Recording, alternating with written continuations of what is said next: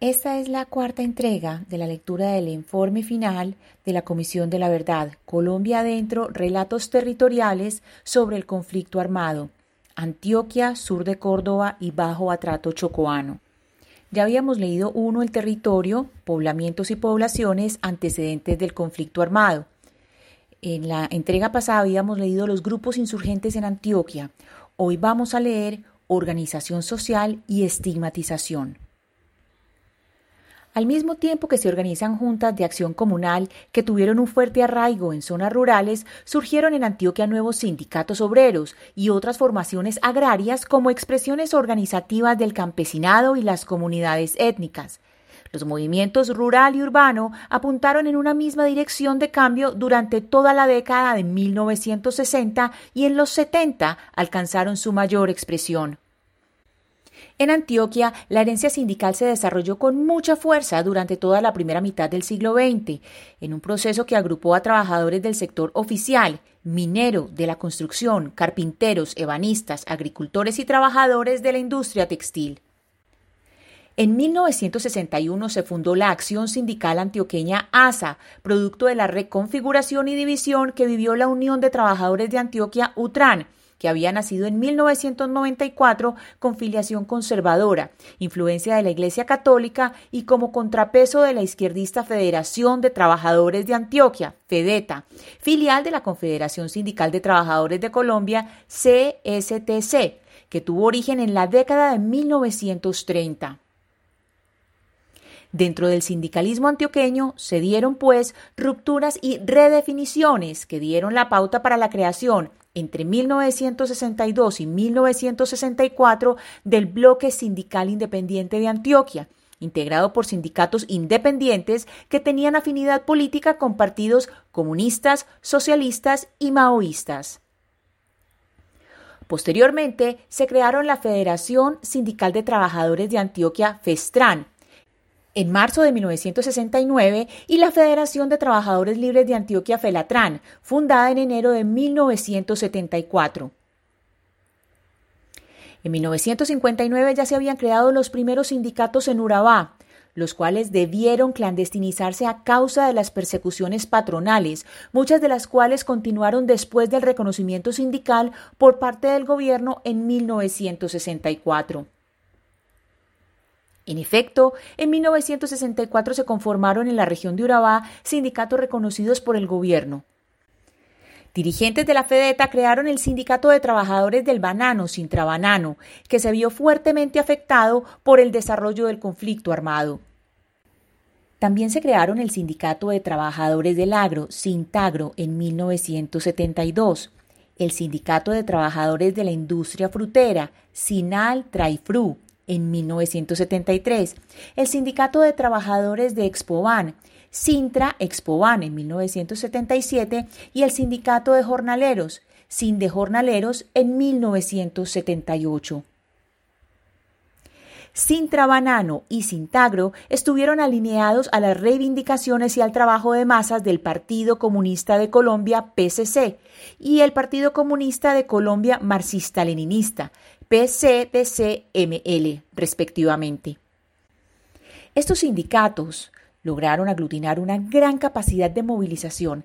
Las huelgas que promovieron pusieron en jaque a las empresas. La relación de Sintra Banano y Sintagro con el PCC y el PCDCML, partidos que tenían vínculos con las FARC y el EPL, fue usada como justificación de las élites locales, los grupos de seguridad privada y la fuerza pública para vincular los sindicalistas con la insurgencia y perseguir a los sindicatos. Tanto el EPL como las FARC han reconocido su incidencia en estos sindicatos.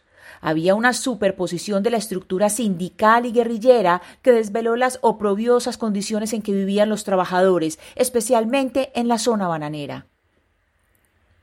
Estas relaciones, directas e indirectas, entre los partidos políticos de izquierda con grupos guerrilleros ayudó a que los sindicatos fueran estigmatizados y perseguidos, y a que en muchas ocasiones los paros y huelgas legítimas fueran reprimidas con violencia. En el suroeste antioqueño se organizaron también sindicatos, movimientos sociales, campesinos, indígenas, juveniles y estudiantiles, entre ellos el Movimiento Estudiantil Social Cristiano, MESC, en el municipio de Andes, la Juventud Estudiantil Cristiana, JEC, con presencia en varios municipios, la Federación de Estudiantes del Suroeste, FESO, y el Sindicato de Trabajadores Oficiales de los Municipios en el Departamento de Antioquia, Sintra OFAN, a finales de los años 60. Algunos de estos movimientos estuvieron influenciados por sacerdotes y cristianos adeptos a la teología de la liberación.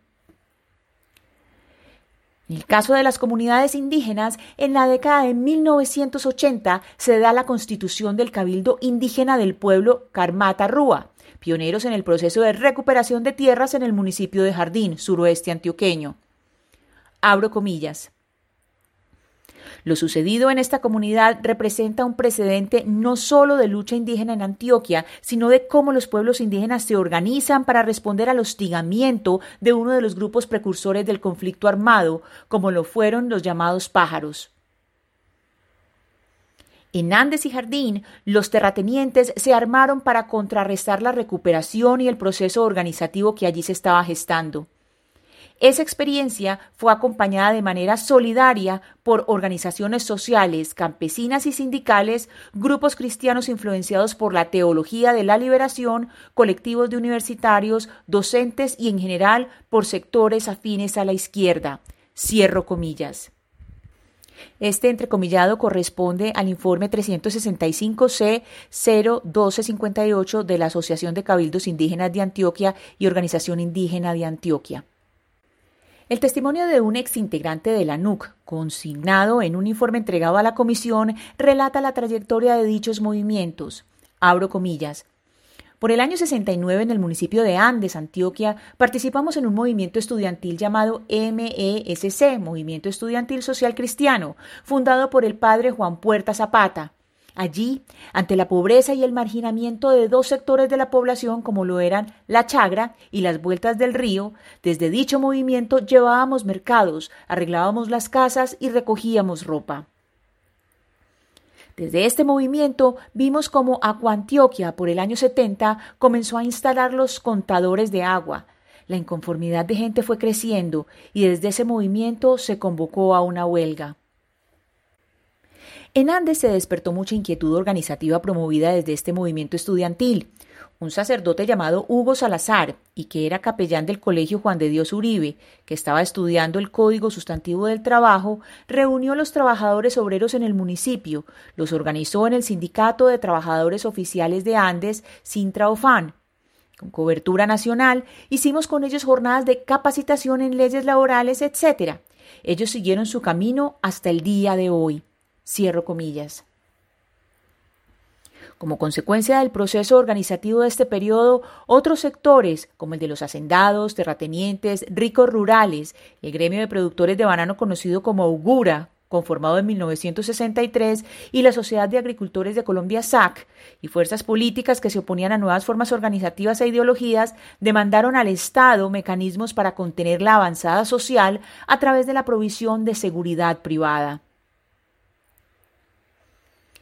Esta idea fue materializada por la fuerza pública bajo modalidades como el DAS rural y la defensa civil, a través del Decreto Legislativo 3398 de 1965, por el cual se organizó la Defensa Nacional, convertido en legislación permanente a través de la Ley 48 de 1968, la cual creó el marco institucional de la guerra contra insurgente. Muy pronto, las demandas de seguridad privada empezaron a repercutir en la conformación de grupos de seguridad ilegales. La articulación entre facciones autoritarias de agentes del Estado y terceros civiles desató modalidades de violencia sobre el campesinado, las comunidades étnicas y los movimientos sociales. Amenazas, perfilamientos, asesinatos, quemas de viviendas, destrucción de cultivos en zonas rurales, desapariciones forzadas, detenciones arbitrarias y desplazamientos forzados. El objetivo era no solo apropiarse de tierras, ciénagas y ríos, sino también desestabilizar y amedrentar las demandas sindicales de los trabajadores. Campesinos de la región narraron a la comisión cómo fueron estigmatizados y perseguidos por formar parte de la NUC o por las acciones de recuperación de tierras y ciénagas. Abro comillas. La comunidad tenía miedo de entrar a la ciénaga, le tenían miedo al señor Luis Jiménez Calume, Remberto Fierro, al señor Alberto Restrepo y al mismo Elías Milanés Calume. Ellos eran los que ejercían esa represión usando a los pájaros y usando a la policía y al ejército. De día entraba la policía y el ejército y de noche los pájaros. Eran un grupo que nadie conocía y la comunidad para protegerse ponían los oídos en el suelo y se escuchaban los cascos de los caballos y ya estaba pendientes de que venían los pájaros. Cierro comillas. Por otra parte, el 23 de febrero de 1963, en el municipio de Santa Bárbara, al suroeste del departamento de Antioquia, ocurrió la masacre de 12 obreros campesinos de la fábrica de cemento El Cairo. Fue perpetrada por fuerzas del ejército. Un líder sindical recordó ante la comisión cómo este hecho estuvo marcado por la estigmatización hacia todo aquello que era señalado de comunista. Abro comillas. Los obreros de cemento Santa Bárbara hicieron una huelga y fueron muchos los trabajadores asesinados, un número muy grande también de heridos. El hecho fue ejecutado por el ejército, pero si uno veía los periódicos, porque alguna vez me senté a mirar los periódicos de Antioquia y de Medellín de aquel entonces, se encontraba con que días antes y días posteriores al hecho la estigmatización fue permanente. La estigmatización giró alrededor del hecho de ser comunistas y por estar atentando contra la propiedad privada. La estigmatización ha tenido un impacto y se ha hecho con un propósito nefasto, pernicioso y de mala fe. ¿Qué propósito tuvo también esta estigmatización? El de borrar del imaginario de la gente y de la sociedad los aportes del movimiento sindical. Cierro comillas. El auge de la movilización campesina, ya en el escenario de la guerra insurgente contra insurgente, trajo consecuentemente la represión. En el Estado y en sectores políticos tradicionales se fue configurando la definición e invención del enemigo interno, con la cual se envió a las Fuerzas Armadas a la destrucción de la movilización agraria. Estos acontecimientos son inseparables de los escenarios de confrontación ideológica de la Guerra Fría y del miedo creciente de Estados Unidos a la expansión del comunismo en América Latina, luego del triunfo de la Revolución cubana en 1959, que se concretó en iniciativas como el Plan Lazo. En medio de una reforma agraria insuficiente y de un Estado que, en cambio, se hacía presente designando notarios, alcaldes, jueces y policías con el poder de dar o impedir acceso a la tierra, los movimientos campesinos y cívicos en general forjaron redes de solidaridad para protegerse de la expansión violenta de la frontera agraria y de la represión contra sindicalistas. Estas redes de solidaridad se articularon en algunos casos a proyectos de resistencia armada que a la postre fueron fundamentales para el despegue de los proyectos guerrilleros de la década de 1960. Álvaro Villarraga, directivo de la Fundación Cultura Democrática FUCUDE y ex líder político, resumió en diálogo con la comisión lo sucedido en el periodo presidencial de Guillermo León Valencia y cómo su gobierno propició una serie de condiciones para que emergieran las insurgencias en el país y su particular expresión entre Antioquia y el sur de Córdoba. Abro comillas. El periodo de Guillermo León Valencia tuvo una iniciativa militar muy violenta de represión a zonas campesinas de autodefensa. Encuentro curioso que desde muchos flancos, distintas vertientes, incluso distintos enfoques, casi que hay coincidencia en ese hecho, que fue la presión militar la que hizo que autodefensas campesinas derivaran en guerrillas, que fue un fenómeno más clásico en el origen de las FARC en 1964, pero que se combina también con situaciones un poco similares en el Magdalena Medio. También con la llegada de jóvenes revolucionarios reprimidos en el movimiento estudiantil y que se van al monte simpatizando con el proceso cubano y relacionando con la muy fuerte represión al movimiento campesino entre Antioquia, Córdoba y Urabá, y la llegada también de un sector más radical del Partido Comunista que sí se planteaba una guerra revolucionaria y que simpatizaba con China y con Cuba y que formó el EPL. Es decir, eso que sucede muy rápidamente a los dos años del gobierno de Guillermo León Valencia, se prendió la guerra otra vez y sobre todo despuntó la nueva guerra. Cierro comillas. Mañana leeremos Los grupos insurgentes a Antioquia. Lectura casera, Ana Cristina Restrepo Jiménez. Muchas gracias.